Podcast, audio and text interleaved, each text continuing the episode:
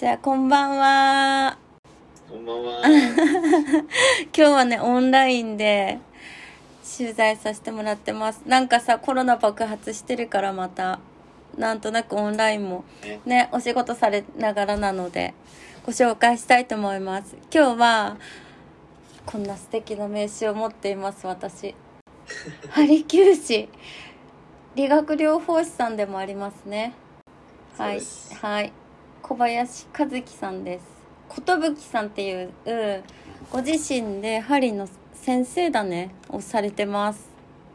はい、やらせていただいております。はい。あのね顔出てるからインスタに。あの高青年です。大変。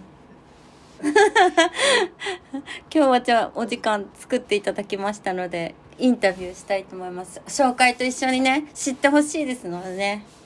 はい、よろしくお願いしお,、ます。ね、お願いします何をから言う紹介するとえっ、とご自身で簡単に言うとお尋ねして訪問して針を施術されてるんですよね。そうです。エリアはどちらでしたか？エリアは、えっ、と、横浜から東京の間でちょっと幅広く、幅広いのいいですね。で新宿とか、あの渋谷のあたりの範囲なんで、ああそこまで行っちゃう？全然行きます。あすごいですね。地元はどこなんですか？地元は横浜ですね。横浜なんですか？横浜です。もう、気づいた時からというか、物心ついてから。でも都内にかけてエリアだそうなのであのいや私実はこの間施術をしていただいたんですけど初めて。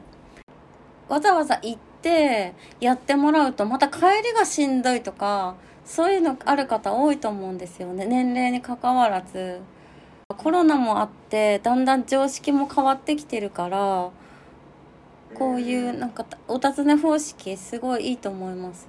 うん。で。これから。ね、うん、知ってほしいですよね。そうですね。ぜひぜひ。うん、ね。お家にいながら例えばだって一人じゃなくて家族とじゃあパパとママとかもできるんでしょ？あ、もちろんです。ね二人三人。ねできますよね、そういうこともね訪問のメリットかなと思うのでそんな新しいお仕事をされている和樹さんですよろしくお願いします。お願いします。で今日ね事前にもちょっとあの伺うこと書いてたんですけど、えっとまずねあの寿さんっていう野号なんだよね。でされています。はい。あの私はあまりよくわからなかったんですけど、正直なんかねあのじいちゃんばあちゃんのやるものっていうちょっと上の方っていうイメージではあったのでのちょっと今回は意外だったところからあのオファーをさせてもらったんですけど、うん、と寿さんのコンセプトでちょっとお伺いしたいんですけど訪問で対応されてるっていうふうに伺ったんですけどコンセプトとそのお客様わざわざ伺ってやるっていうその時間で大切にしてることとかありますか？はい、そうですね。うん。コンセプトっていうと、まあ、ちょっと大げさなんですけど、うん。まああのーやっぱり目標とか目的っていうのをしっかりあの理解していただきたいので、まあ、うん。そこを僕はなるべくちょっとあのおしゃべりが苦手な方だとちょっとこいつ喋りすぎだなみたいな。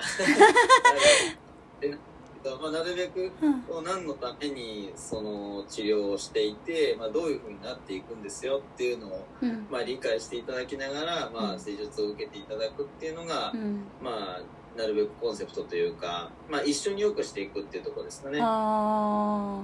スタンで、スまあ、がなるべくその再発しないように。うん。していくっていうところまでをまあ説明して、うん。まあ、その人が自分でやっぱりケアしないといけない部分っていうのがあると思うので、うん。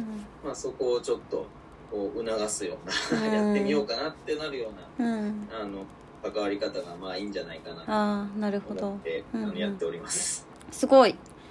一緒にっていうスタンスがすごいいいですね関わらせていただく時間とかがまあい1時間とかうん。なので、うん。まあ毎週呼んでいただいてもやっぱりそれ以外の自分でやらないといけない部分がうんやっぱりまあ出てきてしまうので、うん。うんまあ、そこはこうあこういうふうにあのああの小林ってやつが言ってたなと 思い出してもらえるのがいいんんじゃないかなと、なるほど。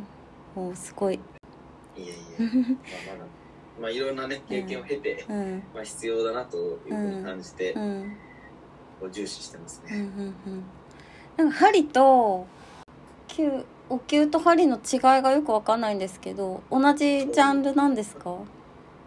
そうですね。一応ちょっと資格は別の資格なんですよ、うん。針師と灸師で別で、えまあそれも国家試験でまとめて受けるんですけど、うんまああの目的によるかなと思いますね。やっあぱり。ーあのお灸の方が、まあ、こう温熱効果もあるので、うん。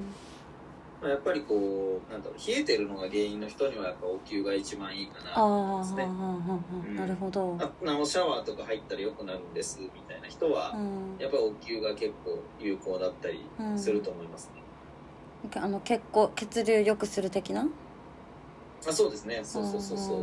そうそうそうなんですよ。やっぱタイプがあるんですね。そういう人。やっぱりこうその原因が冷えっていうところまで特定できたら、うんうんうんお灸をうん。ですじゃあそれもやりながらどっちが合ってるとかっていうのはアドバイスしてもらえるんですね。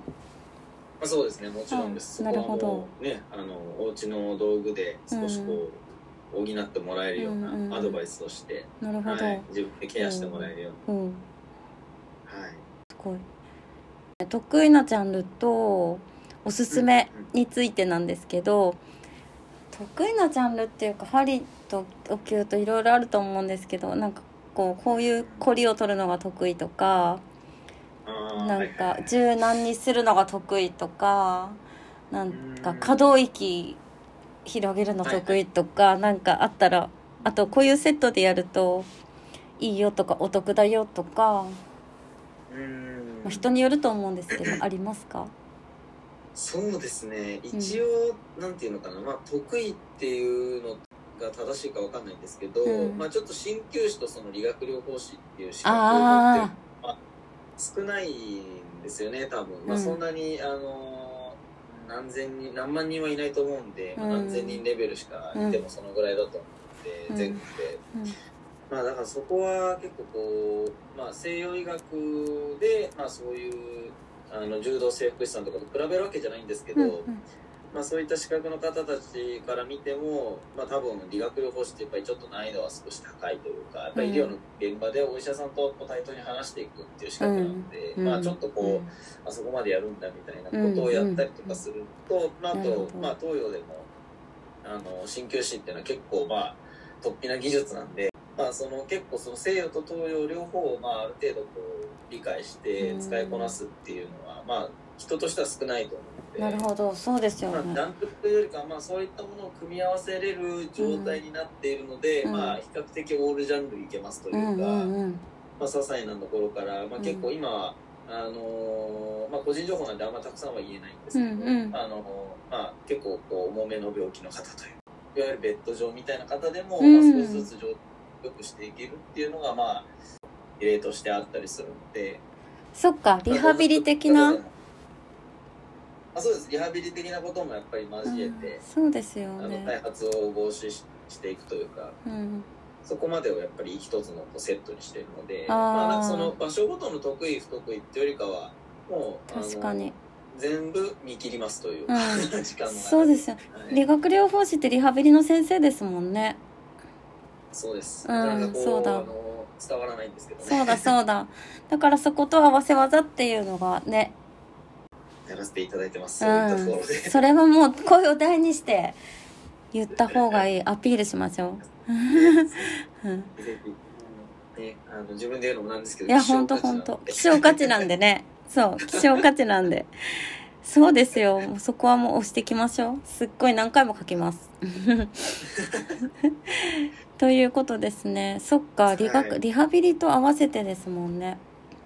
そうですね。うん。ここはまあ結構強みですね。体全体のアドバイスをしながらまあつながってるから。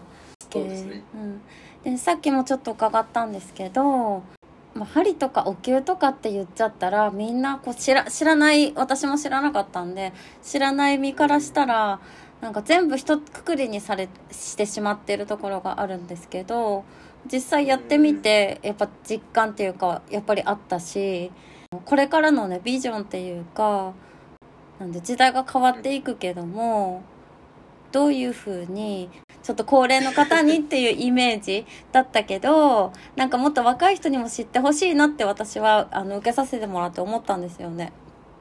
うん。うん、だからそういうのってこういう風になってったらいいなとかあのこういうのとコラボしていきたいなとかそういうの考えてることありますか？そうですね、まあ、ちょっとこう、まあ、お大きい規模の話ですと、ん。まあ、あの今こうやっぱりご病気というかちょっとこうなんか体調が変だなっていう時に、うん。やっぱりこうあのお医者さんに行きがちだと思うんですよね。まだまだね。そうなんですよ、うん。なので、まあ、うん。そこで、まあ、ちょっとこう鍼灸というか、うん。やっぱりこう古くはねあの民間療法で、まあうん。自分たちでこうそのお医者さんをすぐに呼べないから、うん。まあ、対応するところで、まあ、やれてた部分っていうのがやっぱり便利になったりとか、うん。まあね、国の制度でうん。どうしてもあの、まあ、お医者さんにかかりがちなので、うん。まあ、そういったところに、まあ、民間療法が一回間に入って、うん。まあ、いわゆるこう未未病っていうのをうん自分たちで少し解決できるようになると、うん。まあちょっとこう、まあ、もちろん自分たちもこう医療費をかけなくて済むし、うん。あのまあ、税金的なところですかね、うん。国のお金っていうところも少し負担が減っていくと、うん。まあなんだろうこう経済的にもいいのかなとか思ったりはしてうんます、大きい話だと。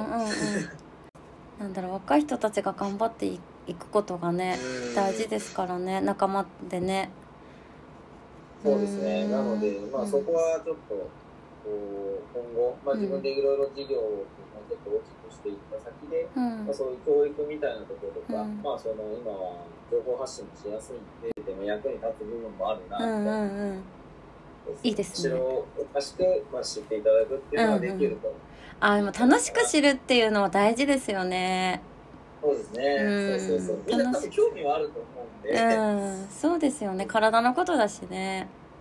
そうなんですよね。でやっぱりなんか合うもの探してると思うしみんな。そうですね。まあちょっとこうシンクに関しては結構こうやっていくと慣れていくと思うんですけど、うん。うん。ただまあちょっといきなりその僕も一番最初にその学生になった時、うん。自分自分の体に針を打つんですけどあのその時やっぱりその針酔いっていうのがちょっとあって受けたことがない体が慣れてない状態であー。まあ、針とかお灸とかを結構しっかりはい。やったりすると、うん。血流がそっちに行っちゃうのでクラクラするんですか？クラクラしてみたりとかそうそうそうするんですよね。うん。だそういうのもまあなる人もいるので、うん。まあちょっと全員が全員とは思いませんけど、はい。でもあの、ね、手で押したりとかそれこそ市販のねおお灸うん簡単にできるものとか火使わないものとかもあるので、うんそういうのをこう上手に使えるというん。いんじゃないかなとあ思ってます。ー。いいですね。こちょっとおしゃれなあのお灸っていう感じですよね。あそうですね。ね。あの美容針なんかもやっていきたいと思ってます。もうあの顔にいっぱい刺すやつ。あああいうのもやっていきたいので。あええー、あのまあ、じ一応技術的にはもうできるので。あそうなんですか？はい、うんそういった、まあ、コースというか、まあそのうんまあ、そういう美容の針が目的で出たいですって言ってもらったりとか、うん。でも全然いいし、あの体の病気に限らずですねこうなりたいんですみたいな、うん。あの理想の体というか希望というか、うん。そういったものがあれば、もうそういうところにこう進んでいけるよううん。なアシストをしていくっていうのもまあできますので、なるほど。はい、体の相談も悩みも合わせて聞いてくれるって感じなんですね、そうです、本当にまあ、うん。おほぼすべてをあの範囲にしていきたいなとは思ってます。素敵ですね。OK です。一応あのプライス価格表はあるそうなんですけどすごい柔軟に対応してくれるそうなので。はい、任せてください。目安は設けてるんですけど、うん。まあそれはその人の時間、予定とか、うんまあ経済状況によってとか、うんうん。まあそれはあの相談に応じて、うん。うんあの別に時間もお金も臨機応変にその人の、まうん。あそこも含めてですかね、うん。理想のその関わり方というか、うん。うんやってくれる。るといいかなとうん思っておりかりました。こあのお尋ね方式なんですけどお家ちょっとなっていう方はどっか場所借りてやったりとかもあのもうそれは大丈夫ですね、うんうん。あの場所はそうその、まあ、ご連絡いただいた時に相談をして、うん。まあ、そのレンまあ、最近だとレンタル会議室みたいなところに、はいはい。治療ベッド置いてあるところがあるんですよ結構。クローゼットに畳まれて入ってるっていうケースがあったりするので。へえじゃあそれで十分ですよね。場所も、うん。そうそうそう増えてるので、うん。活用してっていうのは、まあ、まあ金額とかね、うん。その辺は相談でうん。全然大丈夫なの。ご事情とかによっては、まあ折半みたいにしたりとか、うんうんうん。でも全然問題ない。すごいですね柔軟もちろんもちろん。もういろんなね事情の人がいますから合わせていきますの助かると思いますそれは。はい。ありがとうございます。でいえいえ。じゃあちょっとねちょっとグイッと食い込んだ質問なんですけど。はい。あの普段ねお休みの日何してますかっていうやつなんでハマってること？はいはいはいはい筋トレやってますよね。そうですね、うん。そうなんですよ。ちょっとねインスタなんかでもあのまあアピールってことではないんですけどいやでもあれ変化がすごい鍛えてるんですか？そうですね、まあ、ちょっとその、まあ、理想の体っていうか、まあ、僕が思う自分のその理想の体っていう、まあ、あるんでもちろん、うん。まあ、まずそこに自分がこう進んでない状態で、うん。まあそのね、お客様うのん。理想のこう状態っていうのをこう探求していくのはまあ無理だろうなというか。あー。まあ、そのね叶えようとこう気持ちをこうなんていうかこう拾えないと思うんですよね。なので、まあ、それをこうより自分だったらこうやまずここにたどり着きたいなっていう目標を決めてうん。でそこに進んでる時の、まあ、自分の気持ちとか、うんそのこうギャップとか、はい。そういったやっぱり感じれる状態を作っておかないとえー、なるほど。そうそう理想っていうのも、うん。まあ、寄り添いにくいかなっていうこう、まあ、ざっくりとしたイメージと、まあ、あとあのシンプルに自分がそういうこう筋肉のこう筋肉隆々の感じが、まあ、好きだなうんうんなりたいなとうん。いう、まあ、その男の子っぽい目というか、うんうん。なったりする。理想のね体があるんですね。そうそうそうそう、でやっぱりこうブヨブヨのお腹よりは引き締まったね、うん。6個に割れたり8個に割れたりした8 個もね今はね。わけじゃないですか、なるほど。格闘技やってたんですよね。あそうですね。一うん応ちょっとこう習い事をあのさせてもらってて、うん。まあ、最初はねこう医療関係に入る道もその辺からだったりしたんでまあ、そういうのもあってですねその、まあ、格闘技とかあの K1 みたいなやつですかね年末年始、まあ、興味はあったりするので、そうなんですね。まあ、趣味というかまあそうですね、うん じゃあその一緒にやってるだけじゃなくて自分も同じような気持ちを分かれるようにっていうのも確かにありますよねまあそうですね、うん。そこはこうちょっと夢を追う者の気持ちをこう理解できるうん。うんそうなんまあですね。ちょちょっと意識してますけどね、うん。そうそう。まあ8割9割ぐらいは自分の。そうね。そうね。え筋トレはね。筋トレしてる時はリフレッシュしますか？あそうですね、うん。結構思ってるよりも、うん。あの達成感っていうのがやっぱりありますかね。今日ここまでやろうっていうところで、うん昨日よりもよりちょっと先をうん。行こうみたいなところでうん。頑張ったりする日があると、うん。やっぱりあの気持ち的にはすごくこううんやったぞっていう、科学的根拠もやっぱりうん。あるみたいな。うそうそうそーんこれはこう、まあ、ちょっとうつ傾向みたいなのが強い人も軽い運動から始めてもらうとやっぱりそうそうそうそう。そう。なんですトレーナーアシストも一応まあボディメイクみたいなことも全然あのは範囲内に入ってます、あすごい広い。うん。確かに。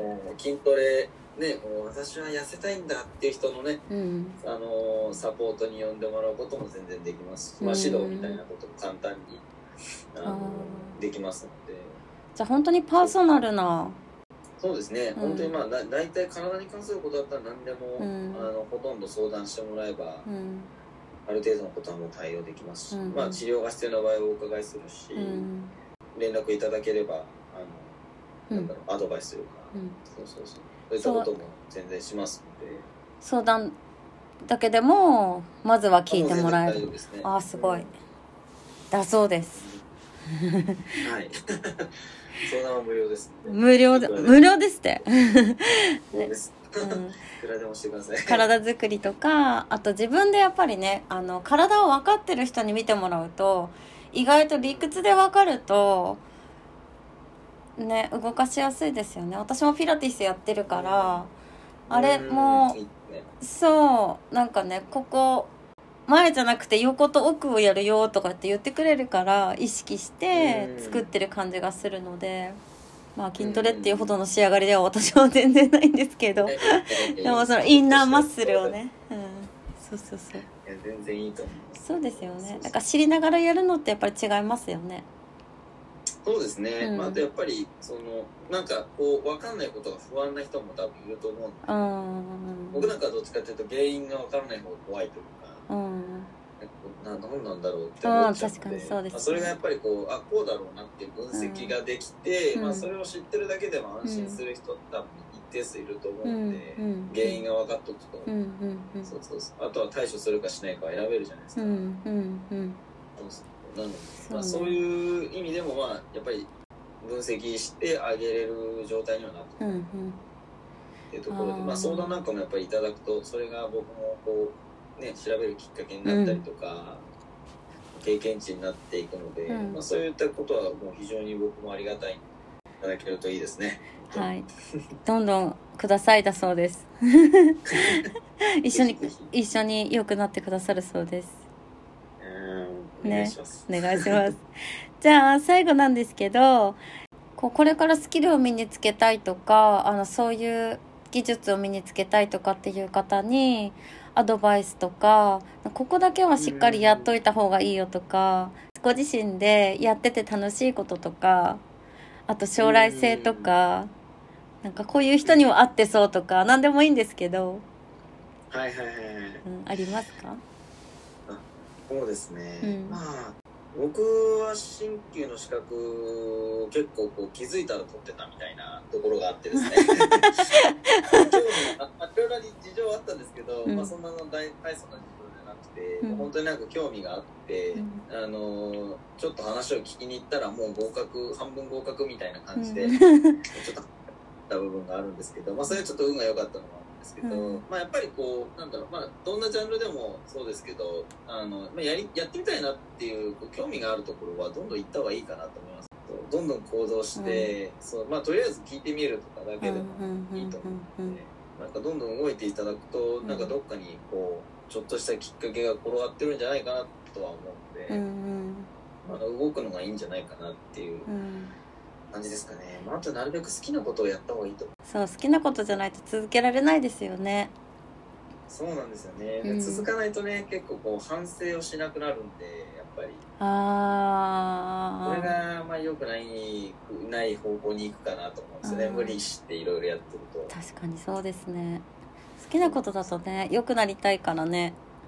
そうそうそう。やっぱりこうちょっとこう何か体験してみるっていうのがやっぱり一番いいんじゃないかなと思いますかね、行動あるのみですね。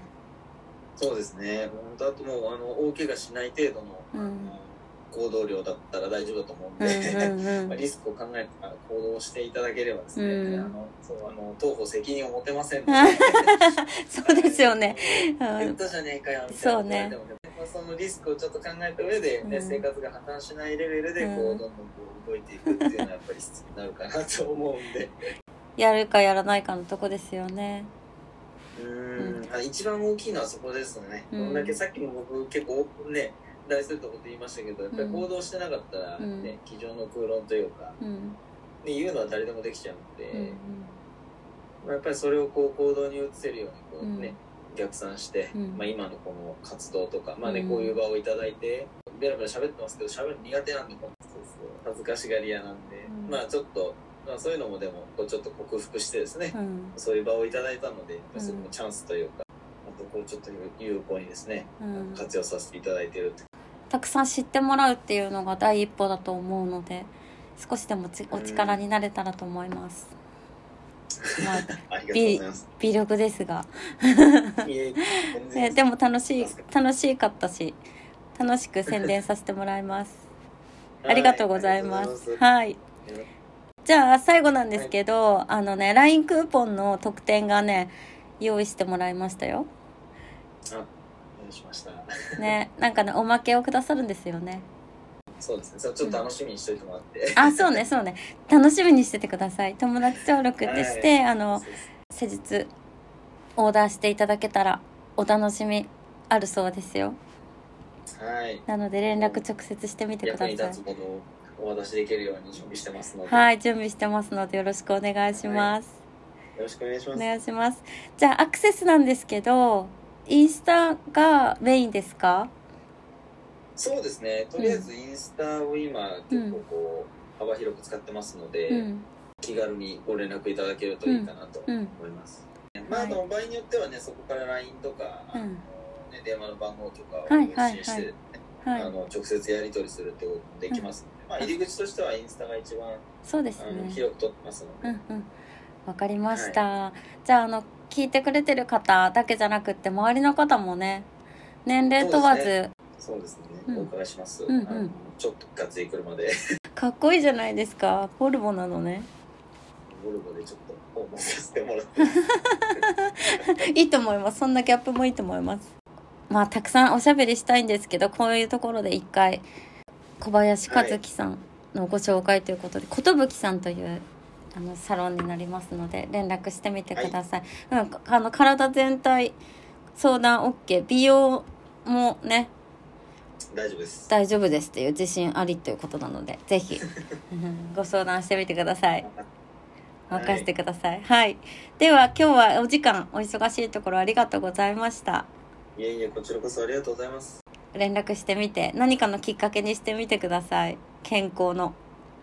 はいお力になれるように準備してます。よろしくお願いします。ありがとうございました。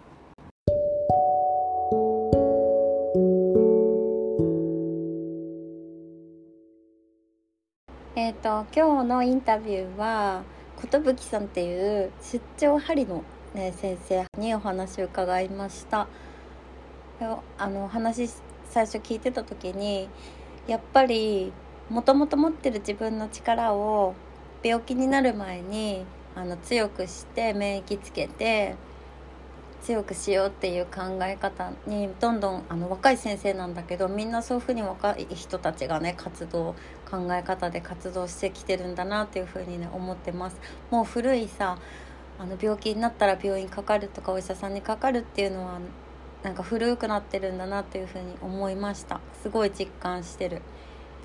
コロナの話毎週してるけど本当にコロナが世界中の価値観を変えたなっていうふうに思っていてこう健康お金があっても時間があっても健康じゃないと何にもできないしまだそんなの考えるの早いって思うかもしれないけどそんなことなくて若いうちからの絶対作った方がいいし自由で健康な時間は一日でも多い方がいいなって私は思うのであの今からでも全然皆さん遅くないと思うのでで体のこととかって相性とかあると思うから探してる人とかいると思うんだけどお試しぜひいただけたらなっていうふうに思いました。いろんな人に美容師さんとかもそうだと思うんですけど私はそうなんだけど相性とかあるから、まあ、いいろいろ言ってみて体験してみて選んでみたらいいんじゃないかなって思いました。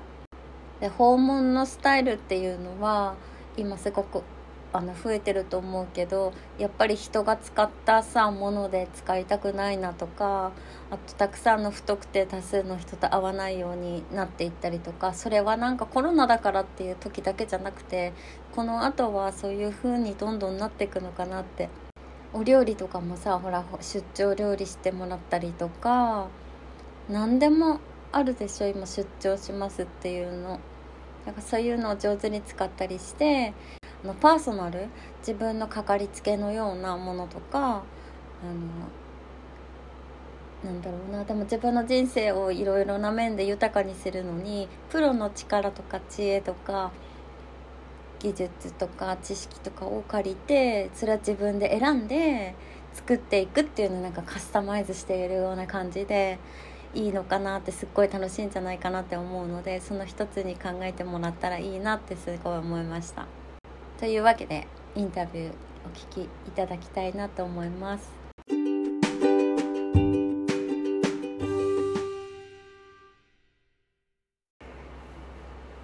こんばんは。2月16日、えーと、グッドムードラジオナビゲーターの秋葉です。もう2月が半ばになりました。バレンタインも過ぎてしまいましたが、皆さん思い出いい思い出できましたか？サプライズとかするんですか？皆さんしったりされたりしますか？私はサプライズは考えるのがあんまり得意じゃなくてあのしてもらったことはあるんですけどあの友達とかに。苦手っていう方もいますよね。私は全然大好き。じゃなくても好きだけどいたずらするのは考えるのは好きなんですけどそれがサプライズになるんだと思ったら考えれるかもしれないけどあのサプライズを考えれる人すごいなって正直思います。最初から欲しいもの聞いちゃいます。何欲しいのって聞いちゃうかあとなんか事前にチェックして欲しいものをあげたいなっていう派です。でね2月私はバレンタインは会社の方たちにたくさんチョコをもらって両手いっぱいにチョコをいただきました。あのキャリーオーバーということで来年どなたかにとっておきに行き渡るといいなっていうふうに思います。私2月は好きなんですよねなんだか。1月は皆さんみんな始まりって思うかもしれないけどなんか始まりとかさ気合入ってるうちに 1, 1ヶ月空回りして終わっちゃいません？私割とそうで2月になってちょっとだけ冷静になって春も来るし気持ちも高まったりとか焦りもこういい感じにバランスよくなるので2月結構大好きで。1年の始まりっていう感じがね意外とする好きです。でなんか今年も大事な1年だと思ってるので最近ね自分のやることがすごい多いので出かけて遊びに行ったりとか全然してないんですけどあのね大なり小なり旅行がすごい行きたいなって思い始めて旅行好きな人もいると思うんだけどあの自分のタイミング的に前半と後半の今後半の始まりっていうか第2章始まりっていうところにいるのでこれからは今まで前半でやらなかったことをやりたいなっていうものの一つに旅行が実はあってリフレッシュリフレッシュ？なんだろうね。どうせ1回しかない人生1回なんだったらいろんなところにやっぱり行ったり肌で空気を感じたりすごくしたいなって思うようになりました。今まで行ったのはね国内はねですごい良かったな東北あの震災の実は次の月にあの東京に行く遊びに行く予定をしていて1ヶ月経たないうちにねあの上空をね飛んだんですよ飛行機で。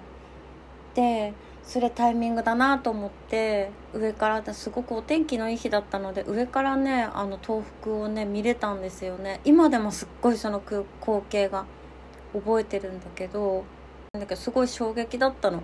なんかすごい茶色いあのところになってしまっていて後ろ向きな感情じゃなくってあこの時期にこのタイミングでここの上を飛んで目に生でね目に焼き付けられるのってすごいタイミングだなと思って絶対忘れないとこうと思ってねその景色をね見てた記憶がすっごいあります。で東北は北海道からえっ、ー、とフェリーでも行けるし飛行機でも行けるんだけど東北はねそういうあの旅行フェリーとかで行ったこともあるしあとは私本好きだったので学問の旅とか行ってあの宮沢賢治とかね寺山修司とかねそういう好きな人たちが東北の出身なのでその文豪のお家とかをね行ったりしてねあの盛岡とか仙台とか青森とかすごい良かったなって覚えてます。あったかい時に行ったあ冬も行ったか、すごい覚えてます。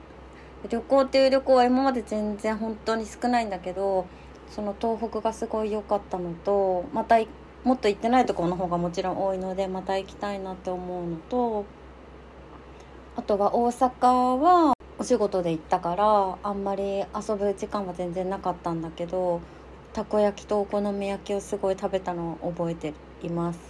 あとね福岡。福岡2週間ぐらい仕事で行ったんだけどあの2週間いるから結構時間もあって行ったんだけどすごい良かった福岡。食べ物も美味しいし札幌にちょっと似てて違うんだけど似てて街の大きさはやっぱ福岡の方が少し大きいかなと思ったんだけど北と南って全然違うんだけど似てるっていうか美味しいっていうのもあるしすごい札幌に居心地がちょっと似てるなっていうふうにね思ったのを覚えてます。うんと日本は国内はそれくらい行ってみたいところはあとは海外は行きたくて行ったわけじゃなくて って言ったら怒られちゃうね。会社でなんか頑張った人のご褒美みたいので韓国に2回と台湾に1回アジアはあんまり行きたいとこのリストにはもっとなんかアメリカとかヨーロッパとかなんだけどそういう機会じゃないとねきっとアジアはだから行かなかったなと思うんだけど、うん、台湾はねね、女子に人気だけど私食べ物がなんとあんまり合わなかったんだけど韓国はすごい楽しかった。行かしてもらいました。